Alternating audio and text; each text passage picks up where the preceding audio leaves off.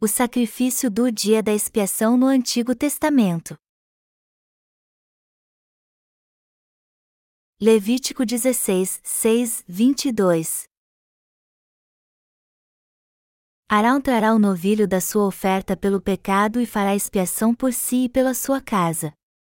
Também tomará ambos os bodes e os porá perante o Senhor, à porta da tenda da congregação. Lançará sorte sobre os dois bodes, uma, para o Senhor, e a outra, para o bode emissário. Arau fará chegar o bode sobre o qual cair a sorte para o Senhor e o oferecerá por oferta pelo pecado. Mas o bode sobre que cair a sorte para bode emissário será apresentado vivo perante o Senhor, para fazer expiação por meio dele e enviá-lo ao deserto como bode emissário. Arau fará chegar o novilho da sua oferta pelo pecado e fará expiação por si e pela sua casa, imolará o novilho da sua oferta pelo pecado. Tomará também, de sobre o altar, o incensário cheio de brasas de fogo, diante do Senhor, e dois punhados de incenso aromático bem moído e o trará para dentro do véu. Porá o incenso sobre o fogo, perante o Senhor, para que a nuvem do incenso cubra o propiciatório, que está sobre o testemunho, para que não morra. Tomará do sangue do novilho e, com o dedo, o aspergirá sobre a frente do propiciatório, e, diante do propiciatório, aspergirá sete vezes do sangue, com o dedo. Depois, imolará o bode da oferta pelo pecado, que será para o povo, e trará o seu sangue para dentro do véu, e fará com o seu sangue como fez com o sangue do novilho, aspergi-lo-á no propiciatório e também diante dele. Assim, fará expiação pelo santuário por causa das impurezas dos filhos de Israel, e das suas transgressões, e de todos os seus pecados. Da mesma sorte, fará pela tenda da congregação, que está com eles no meio das suas impurezas. Nenhum homem estará na tenda da congregação quando ele entrar para fazer propiciação no santuário, até que ele saia depois de feita a expiação por si mesmo, e pela sua casa, e por toda a congregação de Israel. Então, sairá ao altar, que está perante o Senhor, e fará expiação por ele. Tomará do sangue do novilho e do sangue do bode e o porá sobre os chifres do altar, ao redor. Do sangue aspergirá, com o dedo, sete vezes sobre o altar, e o purificará, e o santificará das impurezas dos filhos de Israel, havendo, pois, acabado de fazer expiação pelo santuário, pela tenda da congregação e pelo altar, então, fará chegar o bode vivo. Arão porá ambas as mãos sobre a cabeça do bode vivo e sobre ele confessará todas as iniquidades dos filhos de Israel, todas as suas transgressões e todos os seus pecados, e os porá sobre a cabeça do bode e enviá-lo ao deserto, pela mão de um homem à disposição para isso. Assim, aquele bode levará sobre si todas as iniquidades deles para a terra solitária, e o homem soltará o bode no deserto. Hoje eu quero pregar sobre a verdade da remissão de pecados que acontecia no dia da expiação, conforme está descrito no livro de Levítico. No calendário judaico, o dia da expiação caía no décimo dia do sétimo mês. Está escrito em Levítico 16, 29 e fim 34, isso vos será por estatuto perpétuo, no sétimo mês, aos dez dias do mês, afligireis a vossa alma e nenhuma obra fareis, nem o natural nem o estrangeiro que peregrina entre vós. Porque, naquele dia, se fará expiação por vós, para purificar-vos, e sereis purificados de todos os vossos pecados, perante o Senhor. É sábado de descanso solene para vós outros, e afligireis a vossa alma, é estatuto perpétuo. Quem for ungido e consagrado para oficiar como sacerdote no lugar de seu pai fará expiação, havendo posto as vestes de linho, as vestes santas, fará expiação pelo santuário, pela tenda da congregação e pelo altar, também a fará pelos sacerdotes e por todo o povo da congregação. Isto vos será por estatuto perpétuo, para fazer expiação uma vez por ano pelos filhos de Israel, por causa dos seus pecados. E fez Arão como o Senhor ordenara a Moisés. Esse era o dia em que os pecados do povo de Israel eram purificados. Nessa ocasião, o sumo sacerdote primeiro oferecia um sacrifício por si mesmo e por sua família, e só depois podia purificar os pecados dos israelitas. Isso era necessário porque ele só podia cumprir sua função sacerdotal e apagar os pecados do povo de Israel se ele mesmo tivesse sido purificado antes. Através do dia da expiação, Deus não somente apagava os pecados do seu povo, mas liberava a promessa de que o dom da salvação seria dado a toda a humanidade. Das doze tribos de Israel, Moisés e Arão pertenciam à tribo de Levi. Arão e os levitas eram responsáveis pelos sacrifícios da tenda da congregação. Cabia a eles pegar lenha, preparar o altar, derramar água sobre ele, cortar os animais em pedaços e queimá-los. Sua única tarefa era oferecer sacrifícios a Deus para apagar os pecados do povo. No dia da expiação criado por Deus, cabia ao sumo sacerdote passar os pecados do povo de Israel para o holocausto e remir todos eles impondo as mãos sobre sua cabeça. No dia da expiação, Arão primeiro impunha as mãos sobre a cabeça do novilho e passava para ele seus pecados e os da sua família. Depois oferecia dois bodes pelo povo de Israel, como está escrito: também tomará ambos os bodes e os porá perante o Senhor, à porta da tenda da congregação lançará sorte sobre os dois bodes, uma, para o Senhor, e a outra, para o bode emissário. Levítico 16, 7 e Fem 8. Como diz aqui, dois animais eram sacrificados no dia da expiação. Um deles era oferecido ao Senhor Deus, o outro era oferecido pelo povo. Recapitulando, Arão primeiro tinha que ser purificado junto com os levitas, passando seus pecados para um novilho, para que o povo de Israel recebesse a remissão de pecados no dia da expiação. Depois disso, colocava diante dos israelitas dois bodes, um que seria sacrificado a Deus, e outro que seria oferecido pelo povo. O sacrifício do dia da expiação era oferecido para purificar o povo de Israel dos pecados do seu coração. Mas porque Deus determinou que dois sacrifícios fossem oferecidos no dia da expiação, ele fez isso para mostrar aos israelitas que todos os seus pecados seriam passados para os dois bodes que seriam sacrificados. E o bode que ficava vivo, o segundo que era oferecido no dia da expiação, demonstrava bem isso.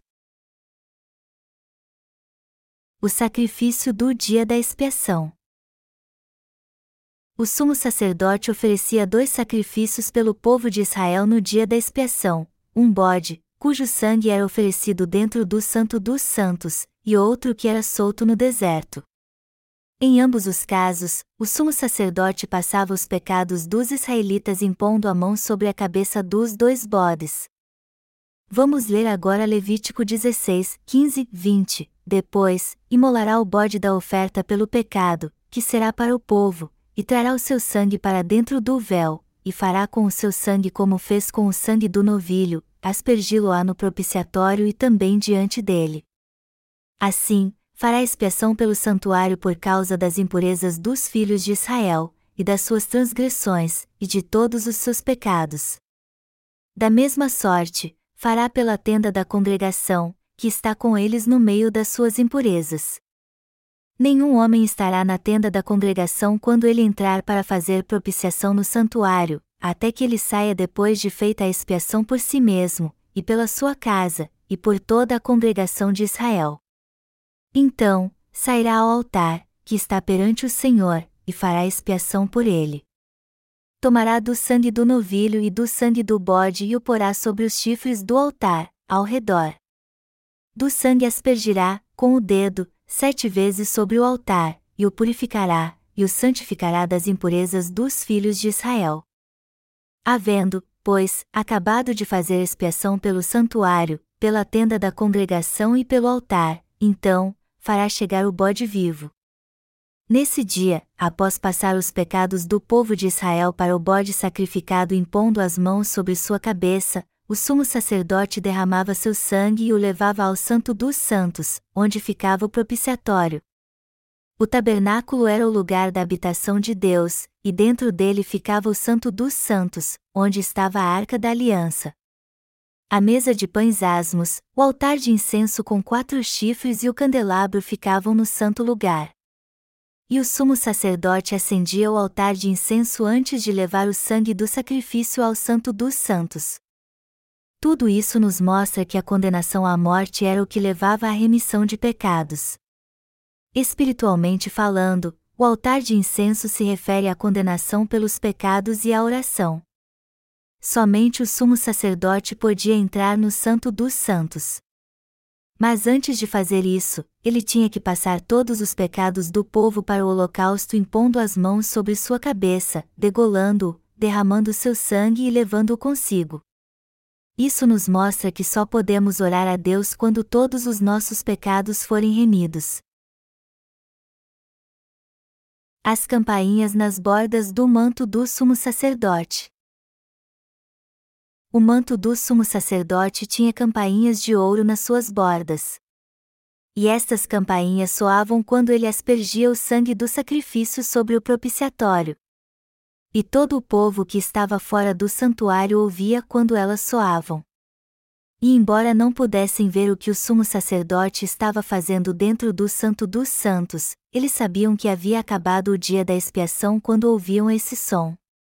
Era assim que o sumo sacerdote oferecia sacrifício no Santo dos Santos por ele mesmo, por sua família e por toda a congregação de Israel.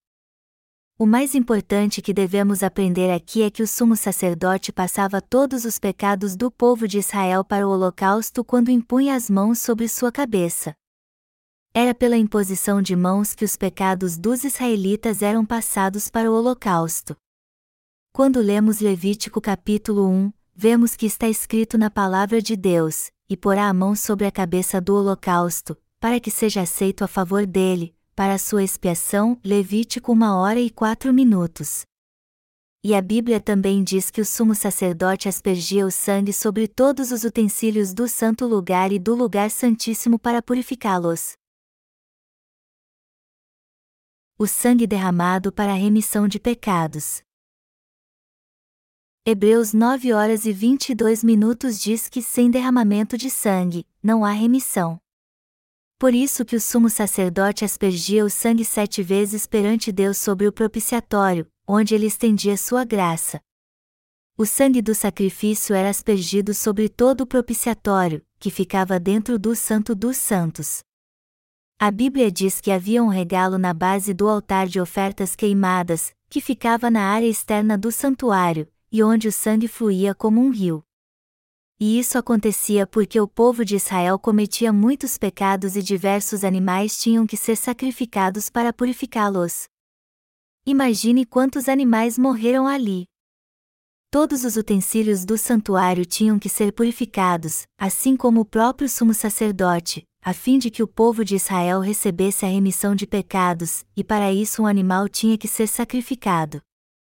Este animal recebia todos os pecados dos israelitas para que eles recebessem a remissão de pecados, e Arão e sua família também tinham que ser purificados. Mas como é que a purificação acontecia? O sumo sacerdote impunha as mãos sobre a cabeça de bodes, ovelhas, novilhos e ovelhas, e derramava seu sangue. Era proibido ao povo de Israel olhar para dentro do Santo dos Santos, e mesmo que quisessem não poderiam fazer isso, pois as paredes do santuário eram de pele de animais. Mas como havia campainhas nas bordas do manto do sumo sacerdote, ao ouvi-las soar eles sabiam o que estava acontecendo dentro do Santo dos Santos. Todos os pecados do povo de Israel eram expiados através do sacrifício oferecido pelo sumo sacerdote Arão no dia da expiação por eles, por si mesmo e por sua família. Todo aquele que cria neste sacrifício recebia a remissão de pecados. Mas ainda havia uma questão: como o povo de Israel, que ficava do lado de fora porque era proibido entrar no santuário, tinha certeza de que os pecados e transgressões que haviam cometido em sua fraqueza e estavam gravados na tábua do seu coração haviam sido remidos? No décimo dia do sétimo mês, no dia da expiação criado por Deus, todo o povo de Israel recebia a remissão de pecados, sem exceção. Os sacrifícios do Antigo Testamento nos mostram que o Senhor Jesus, nos dias do Novo Testamento, tirou todos os pecados deste mundo de uma vez por todas ao ser batizado por João Batista e remiu todos eles ao derramar seu sangue, até não sobrar mais nenhum. Deus não remiu os pecados apenas de algumas pessoas e de outras não. Muito pelo contrário, no décimo dia do sétimo mês, Deus remia todos os pecados do povo de Israel plenamente. Isso quer dizer então que o pecado era exterminado da congregação de Israel como nação. Neste dia, Deus apagava todos os pecados dos israelitas através do sacrifício de um animal, quisessem eles ou não. E o fato de que Deus remia todos os pecados do povo de Israel no décimo dia do sétimo mês quando o sacrifício do dia da expiação era oferecido é a prova de que Jesus remiu todos os pecados deste mundo de uma vez por todas ao ser batizado por João Batista e derramado seu sangue. É muito importante entendermos que Jesus levou os pecados de todos neste mundo ao ser batizado por João Batista e derramando seu sangue na cruz.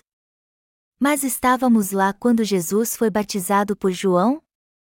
Claro que não. Alguém aqui já esteve no tabernáculo do Antigo Testamento? Não, nenhum de nós jamais entrou no santuário. Afinal de contas, como nós que somos gentios poderíamos ter entrando no santuário, já que até mesmo o povo de Israel não podia fazer isso? Como então podemos saber que Jesus Cristo é o nosso Salvador e crer nele? Através do batismo pelo qual o Senhor tirou todos os nossos pecados de uma vez por todas e do seu sangue derramado na cruz. A prova da salvação está no batismo de Jesus e no sangue do sacrifício que ele derramou como nosso bode emissário vivo. O termo bode emissário significa ser entregue e desistir. E o que era entregue no dia da expiação? Um bode vivo sem defeito, como está escrito, havendo, pois, acabado de fazer expiação pelo santuário, pela tenda da congregação e pelo altar, então, fará chegar o bode vivo. Isso era uma figura de Jesus Cristo, que viria pela água e pelo sangue nos dias do Novo Testamento. Em outras palavras, o texto é uma profecia de que o Senhor apagaria todos os nossos pecados de uma vez por todas ao ser batizado por João Batista e derramando seu sangue na cruz está escrito em Levítico 16, 21, 22. Arão porá ambas as mãos sobre a cabeça do bode vivo e sobre ele confessará todas as iniquidades dos filhos de Israel, todas as suas transgressões e todos os seus pecados, e os porá sobre a cabeça do bode e enviá-lo ao deserto, pela mão de um homem à disposição para isso. Assim, aquele bode levará sobre si todas as iniquidades deles para a terra solitária, e o homem soltará o bode no deserto. O significado espiritual do bode vivo sacrificado. Espiritualmente falando, o sacrifício do bode vivo se refere a Jesus. A Bíblia diz: Arão porá ambas as mãos sobre a cabeça do bode vivo, e o bode aqui aponta para Jesus Cristo no Novo Testamento. Também nos mostra que o Salvador foi batizado por João Batista e derramou seu sangue na cruz. Vamos ler Hebreus 9, 9, 12. É isto uma parábola para a época presente, e, segundo esta, se oferecem tanto dons como sacrifícios, embora estes, no tocante à consciência, sejam ineficazes para aperfeiçoar aquele que presta culto, os quais não passam de ordenanças da carne, baseadas somente em comidas, e bebidas, e diversas abluções, impostas até ao tempo oportuno de reforma. Quando, porém, veio Cristo como sumo sacerdote dos bens já realizados, mediante o maior e mais perfeito tabernáculo, não feito por mãos, quer dizer, não desta criação, não por meio de sangue de bodes e de bezerros, mas pelo seu próprio sangue, entrou no Santo dos Santos, uma vez por todas, tendo obtido eterna redenção. O sumo sacerdote Arão era o líder de todos os sacerdotes no Antigo Testamento e quando fizeram trinta anos, seus filhos puderam sucedê-lo no ministério como sumos sacerdotes.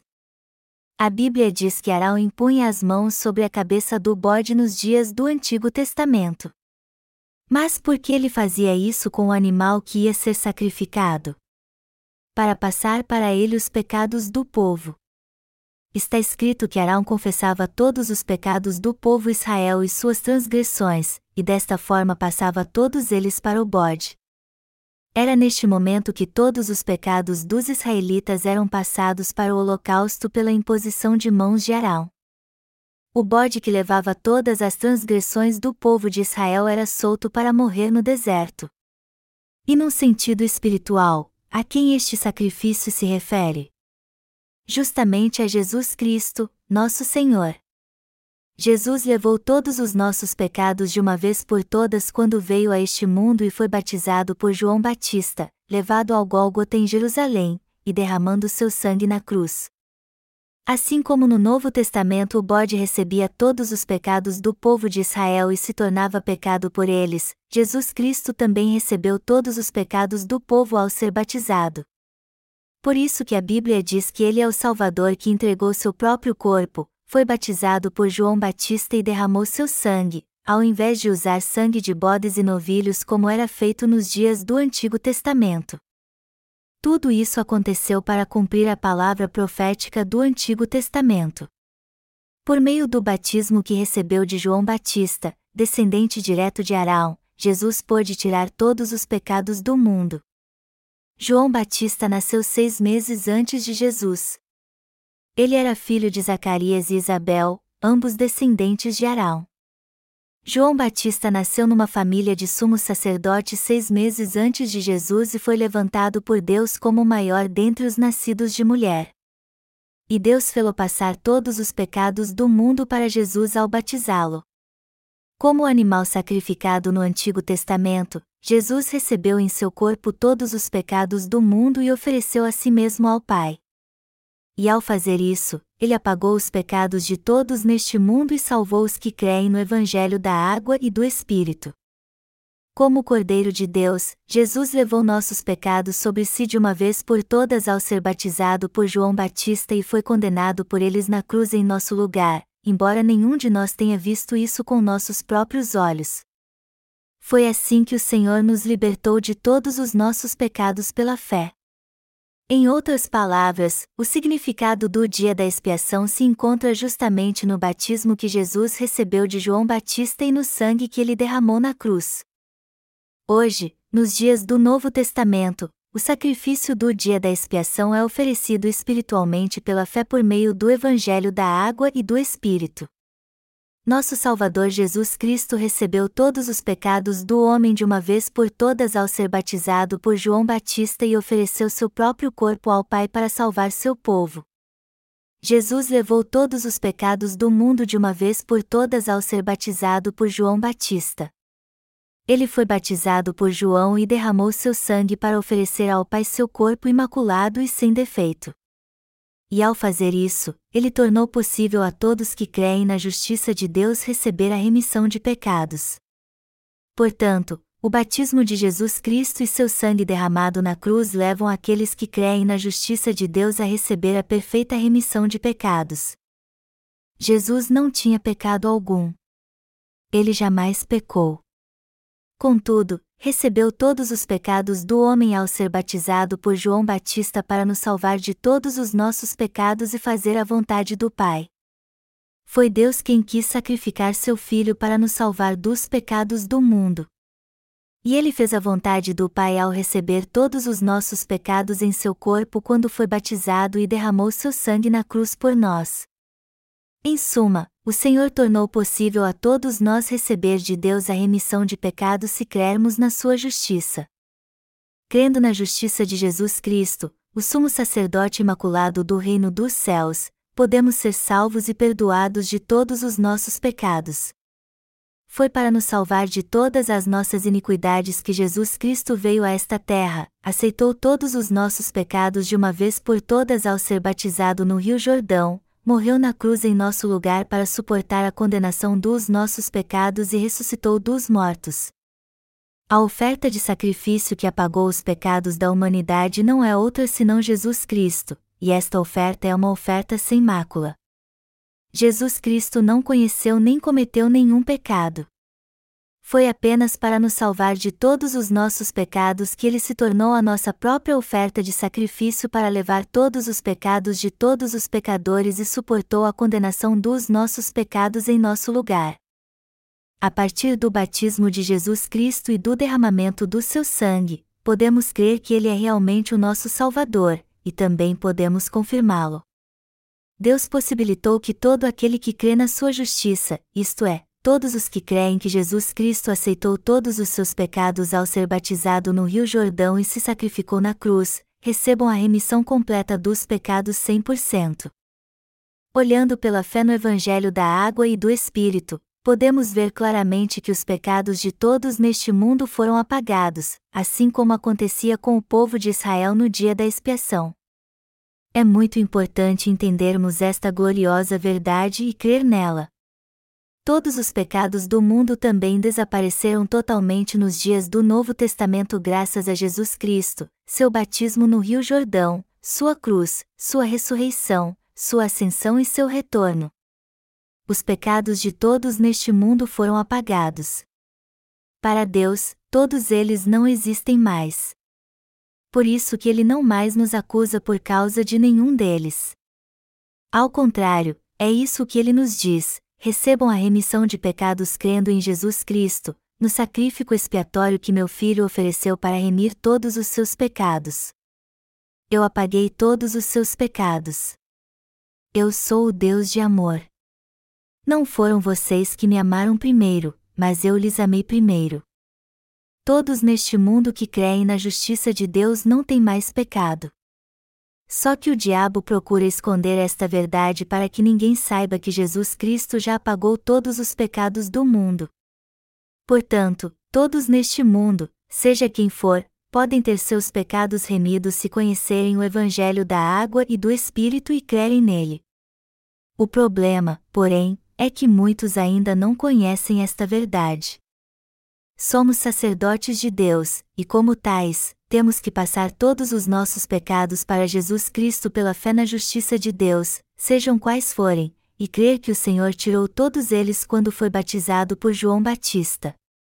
Também temos que crer que Jesus Cristo tirou os pecados de todos neste mundo e pregar isso. Graças à justiça de Deus, todos neste mundo não têm mais pecado. Mas e você? Ainda resta algum pecado em você? Não, você não tem mais pecado. Todos os seus e os meus pecados foram passados para Jesus Cristo quando ele foi batizado. É muito importante que os crentes na justiça de Deus entendam que ninguém neste mundo tem pecado no coração, nem os ímpios. Só que eles não sabem disso. Mas quando sabemos bem disso, podemos dar um testemunho mais eficaz do Evangelho. Não somos apenas nós, os justos, que não temos mais pecado, pois os ímpios também não têm, e inclusive nossos familiares e aqueles que não fazem parte da nossa igreja. Em Cristo, ninguém tem mais pecado. Então, já que temos plena convicção de que o crente não tem mais pecado, podemos pregar o Evangelho com toda coragem e proclamar o reino de Deus pela fé. Agora, se não tivermos fé, não poderemos pregar o Evangelho. Isso é fato. E esta é a verdade. O Senhor disse que a verdade nos libertará. E eu sou grato a Ele por ter apagado todos os nossos pecados com o Evangelho da água e do Espírito, por ter erradicado os pecados dos nossos irmãos e de todos neste mundo.